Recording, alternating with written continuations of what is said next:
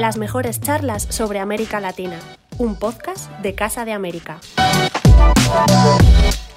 Hoy dedicamos el podcast de Casa de América al Día del Orgullo que se celebra en todo el mundo el 28 de junio. Fue precisamente en América donde tiene su origen esta conmemoración en recuerdo de los disturbios de Stonewall en Estados Unidos en 1969. Un 28 de junio de ese año se produjo una redada policial en el pub conocido como Stonewall Inn, ubicado en el barrio neoyorquino de Greenwich Village.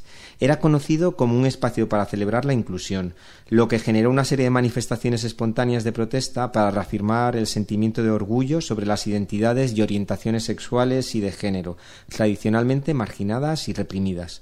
Desde Casa de América nos sumamos a esta celebración un año más y hemos preparado una programación especial con motivo del mes del orgullo de la que luego hablaremos.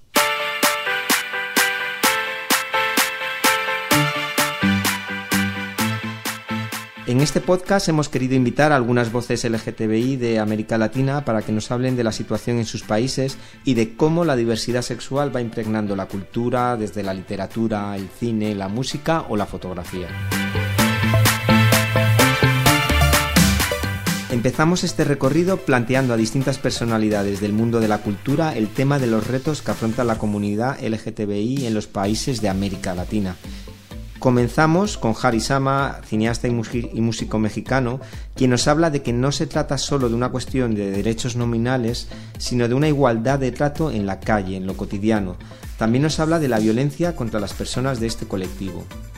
Me parece que, la, que el principal reto para la comunidad LGBTIQ en, en, México, como en cualquier país de Latinoamérica, es que se pide no solamente, eh, eh, por supuesto es un avance el matrimonio igualitario, pero no, no representa todos los derechos de un individuo. O sea, lo que se pide es que la comunidad sea tratada exactamente de la misma manera de cualquier otro individuo en la calle, que no, que no se, eh, digamos, que no, que no se, no, se exponga la vida por estar en el barrio equivocado tomando de la mano a tu pareja, ¿no? Es decir, tener realmente en, en absoluto los mismos derechos y, y, y, trato que cualquier otro ser humano. Y me parece que falta un buen trecho para llegar ahí. Prueba de ello es que recientemente, hace no más de un año, eh, los crímenes eh, eh, terribles que sucedieron en Guadalajara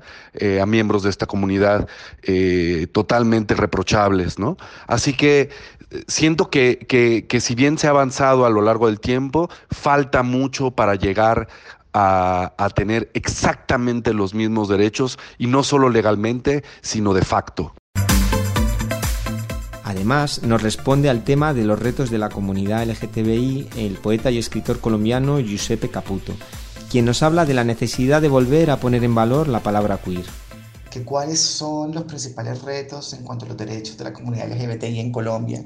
Yo diría que no solo en Colombia, sino en Latinoamérica y en todo el mundo, sería revitalizar políticamente la sigla y la palabra queer, que se han ido solidificando en lo identitario y han perdido como una fuerza política y utópica para pensar otros mundos y otras vidas posibles que no sean dentro de un sistema tan opresivo y tan desigual como el que todos vivimos.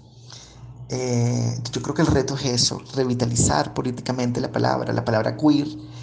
Yo siento que no hay que permitir que, que, que se, que se, que se desactive políticamente eh, en lo identitario, sino eso, em, llenarla de nuevos sentidos políticos para imaginar otras vidas y otros mundos posibles. La cantante chilena Javiera Mena, afincada ahora en Madrid, nos expone su visión sobre este tema y destaca que el movimiento se ha institucionalizado y es importante saber hacia dónde va. El movimiento está como más metido en cosas más institucionales, lo cual me parece por un lado súper positivo porque, no sé, está como de moda, un poco de moda, incluso hay una cosa como media de, limpiar imagen a través del movimiento, entonces ya obviamente está bueno como también hacer el análisis, ver cómo eh, hacia dónde va uno, como en mi caso, como también, aparte de soy músico, soy, me he convertido poquito a poco en activista, así que es importante yo creo tener como conciencia de hacia dónde vamos como movimiento, se han logrado muchas cosas, en Chile faltan muchas también por hacer, aquí en España están en, en otro momento histórico. Entonces es importante eso, tener conciencia, eh, hacer un análisis, porque claro, está muy de moda ahora el, el, movimiento y, cómo aprovecharlo bien, yo solo son preguntas que me hago, no tengo la respuesta, como cómo aprovecharlo bien para que realmente sirva para los chicos, para las nuevas generaciones y, que, que, esto se normalice algún día, que sea como normal. Otro punto de vista es el de la fotógrafa argentina Gabo Caruso, quien pone el acento sobre la situación de las personas trans en la región, especialmente de la infancia. El principal reto que tenemos como región es sin dudas, para mí, mejorar la, calidad de vida y la expectativa de las personas trans en la región. ¿no? Y esto en infancia trans puede traducirse en que las familias, las escuelas, los centros sanitarios, legales, tengan herramientas que permitan escuchar y acompañar toda experiencia trans en la niñez. Es decir, para mí el reto es dejar de pensar en qué le pasa a estas infancias y empezar a pensar en qué nos pasa como sociedad, ¿no? Por lo general, de hecho, cuando hablamos de personas LGTBI, tendemos a pensar en personas adultas. Por eso creo que en la infancia el desafío es aún más fuerte, porque no solo necesitamos que se amplíen los horizontes en tanto a pensar la vida por fuera de la heteronorma o por fuera del binarismo, sino además poder pensar la vida por fuera de la lógica adultocéntrica, ¿no? Esta lógica que nos dice que las personas menores son personas inacabadas, inexpertas, que no saben, que necesitan control, que necesitan que le digan qué tienen que hacer, porque no saben lo que quieren. Las infancias son sujetos de derechos. Yo no sé por qué las personas adultas estamos a veces empecinadas en creer que la transformación del mundo viene de la mano de las personas que pasamos la frontera de determinada edad. Por eso me interesó tanto trabajar en historias como las de Cora, porque su estar en el mundo, su autonomía, lo desafía todo, ¿no? Es muy revolucionario. Y al visibilizar historias de niñez trans, lo que estamos poniendo en juego es una mejor calidad de vida para estas infancias y adolescencias.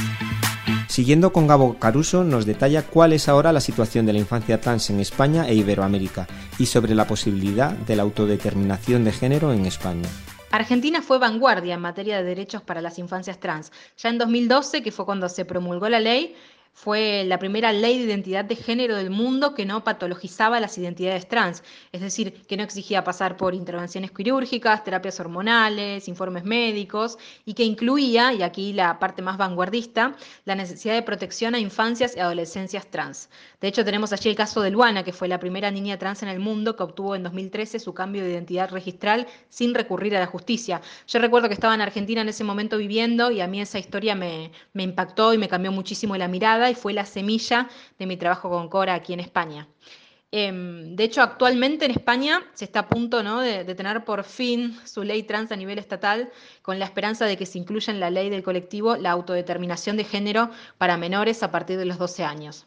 Así que bueno, sin dudas, ¿no? En los últimos años han habido cambios significativos en tanto al reconocimiento de los derechos para las personas trans en general, ¿no? Colombia, Ecuador, Bolivia, México, hace muy poquito Chile, ¿no? Han sancionado normativas que permiten avanzar en reconocimientos legales, pero bueno, aún se está lejos de un escenario que incluya los derechos de las infancias, que suelen ser siempre las más desprotegidas e invisibilizadas. Otro tema que nos parece interesante es de qué modo el mundo de la cultura, del cine, de la literatura y de la música ha ido integrando a personajes con diversidad sexual de forma natural. Por ejemplo, Giuseppe Caputo nos habla en sus novelas llenas de personajes LTBI o queer, pero sobrepasando la esfera individual y yendo a una esfera más social. En mis novelas, Un mundo huérfano y Estrella Madre, podríamos decir, apelando a las políticas de identidad que están llenas de personajes LGBT o queer. Sin embargo, sí quisiera decir que para mí lo queer en estas novelas no pasa exclusivamente por, lo identitario o por, su, por la disidencia sexual y de género de los personajes, eh, sino por la manera como ellos conforman comunidades que generan todo el tiempo imágenes de futuro. Y con imágenes de futuro quiero decir con imágenes de otras vidas y mundos posibles, donde hay otros valores eh, más allá del dinero como valor supremo, donde hay em, otras formas de relación, de afecto, eh, de cuidado. Y, para mí, entonces, digamos, lo queer pasa por ahí, por, lo político, por, por la fuerza política y vital de ellos, y no solo por, por, por la manera como se, se identifican. Además, el escritor colombiano incide de nuevo en destacar el movimiento queer como una fuerza política y utópica que permita imaginar otras vidas y otros mundos posibles. En ese sentido, eh, recientemente he leído libros eh, que tanto las editoriales como los, propios autores califican o consideran queer eh, y lo que he visto es que están entendiendo esa palabra desde dos lugares. Uno que no me parece tan interesante, que es desde lo identitario, donde lo queer termina siendo un sinónimo de lo LGBT. Pero luego, y esto es lo que me parece más interesante, es entender lo queer desde eh, como una fuerza política más bien, o como una vitalidad política que estremece, digamos, las convenciones sociales, políticas, económicas. Eh,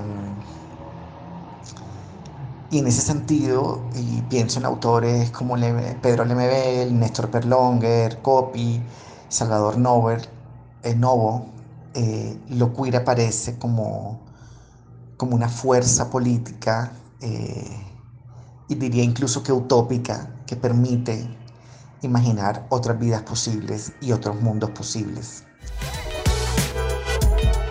Javier Amena nos habla de si es posible dar un enfoque LGTBI a las letras de las canciones.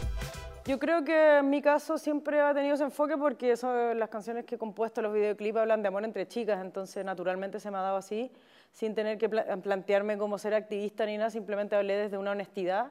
Entonces, al mostrar eso ya me convertí en algo súper político porque nadie lo estaba haciendo y era como, para alguna gente incluso le provocaba una alarma. Así que al estar ahí en ese momento, se convirtió en algo muy político y sí es posible porque si es que tú eres gay o lesbiana y estás hablando de amor entre mujeres, ya va, ya solo por existir y por decirlo, ya estás haciendo un acto político, entonces ya si estás cantando, si estás mostrando videos, es mega político, entonces sí es posible totalmente, solo mostrarlo. El cine y las series han visto en los últimos años florecer a múltiples personajes con diversidad sexual y es algo de lo que nos habla Harry Sama.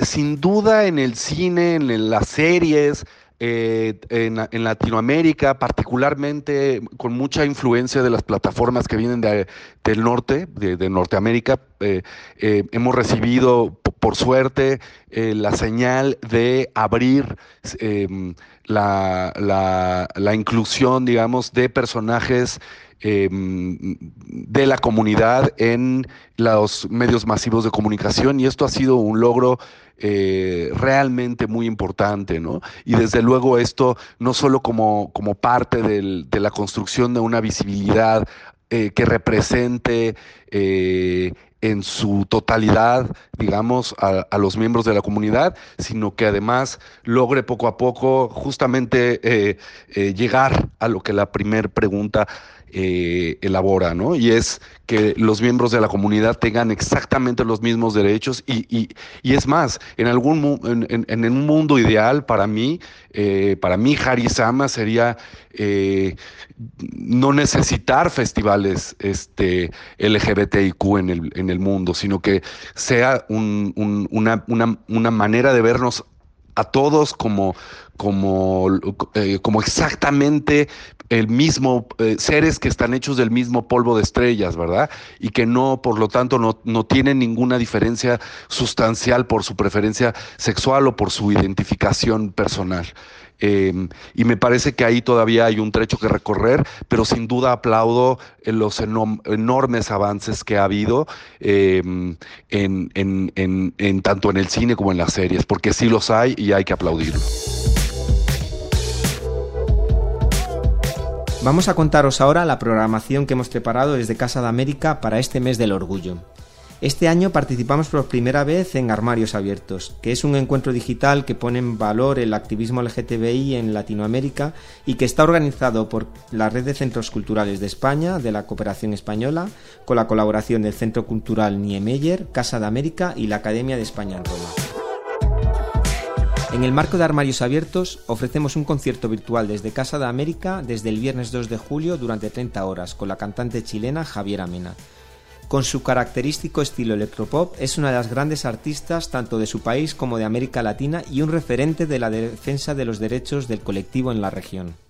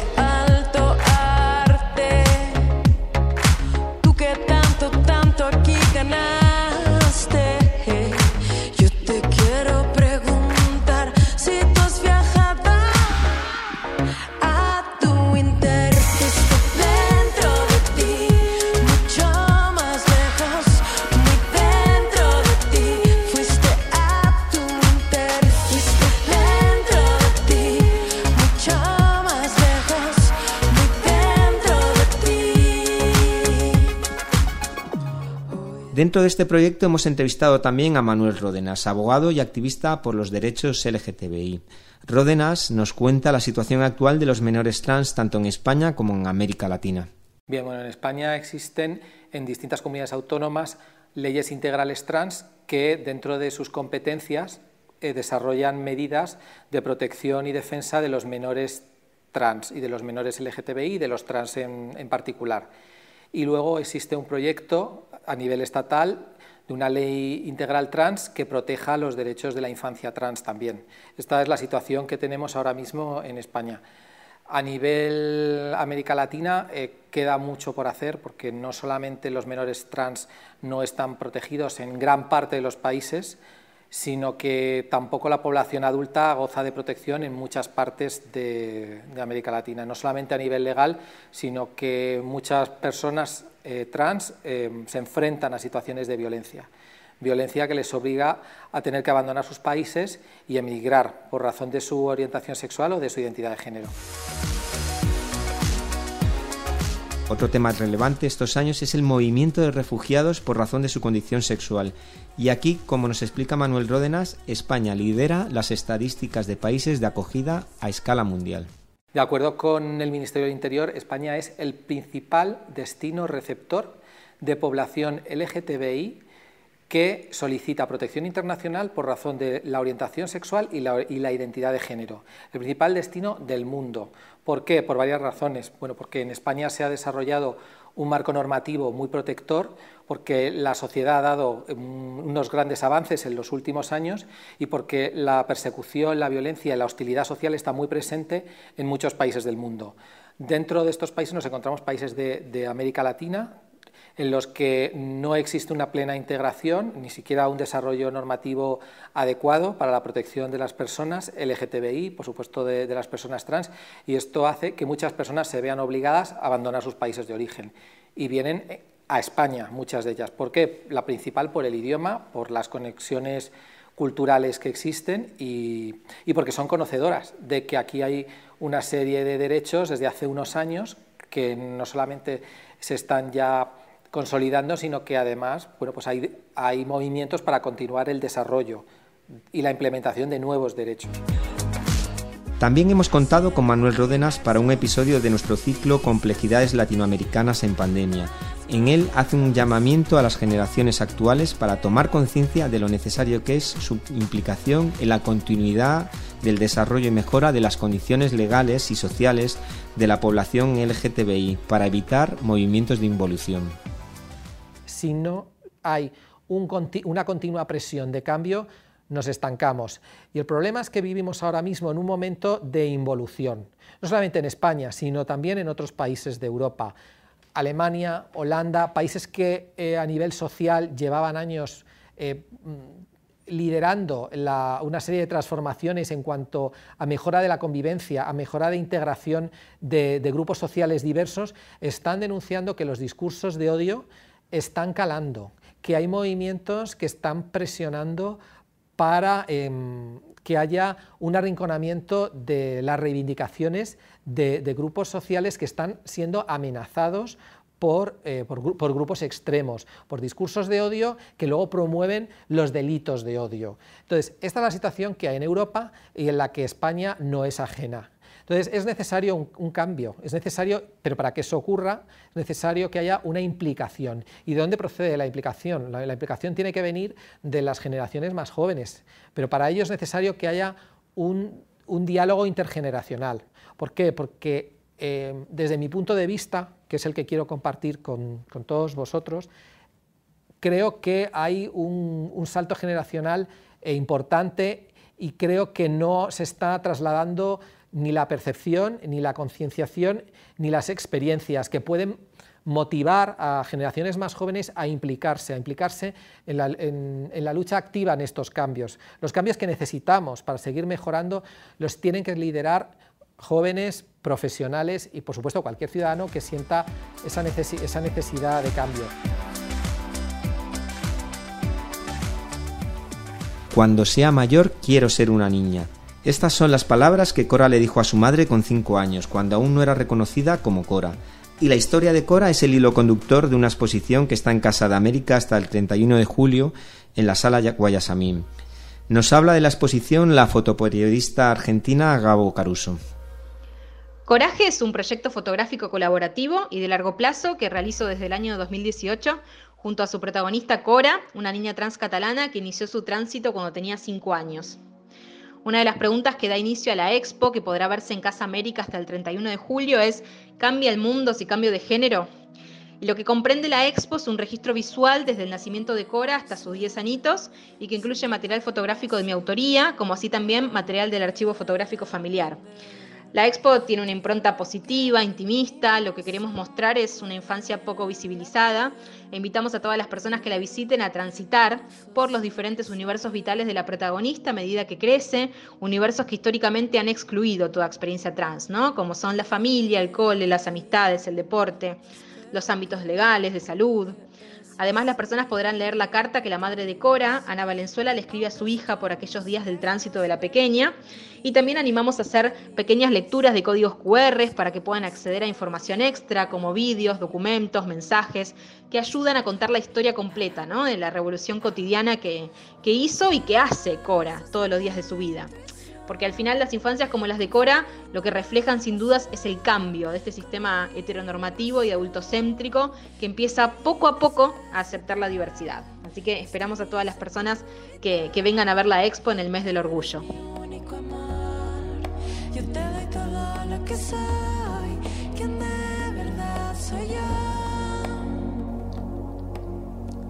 Además, Casa de América proyecta el documental chileno Lemebel, dirigido por Joana Reposi, que narra la historia de Pedro Lemebel, escritor, artista visual y pionero del movimiento queer en Latinoamérica, quien sacudió la conservadora sociedad de Chile durante la dictadura de Augusto Pinochet a finales de los 80. Habrá una charla del escritor y periodista Santiago Roncagliolo antes de la proyección y una presentación virtual por la directora. Escuchamos aquí un breve fragmento del tráiler. Antes del artista incluso está el homosexual. Reivindicamos el coliza. A nosotros no nos gusta la palabra gay, weón. No se adapta, weón, con, con lo que es un homosexual pobre en Chile, weón. Después del año 87, 88, es la dictadura. Ese contexto era brutal. Asesinatos de homosexuales en las calles, sujetos quemados vivos, como ratas. Cualquier minoría que esté en lucha por sus derechos se les va a categorizar de violenta, porque es parte de la lucha.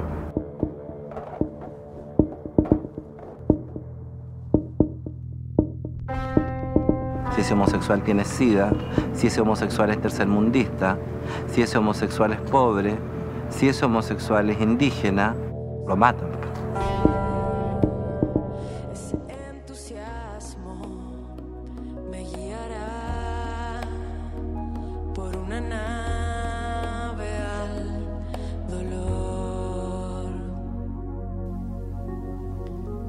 Además de estas iniciativas, durante estos días hemos cambiado nuestro logo habitual en redes sociales y lo hemos vestido con la bandera del arco iris y además compartiremos en redes sociales estos días publicaciones especiales para celebrar esta conmemoración con toda nuestra comunidad.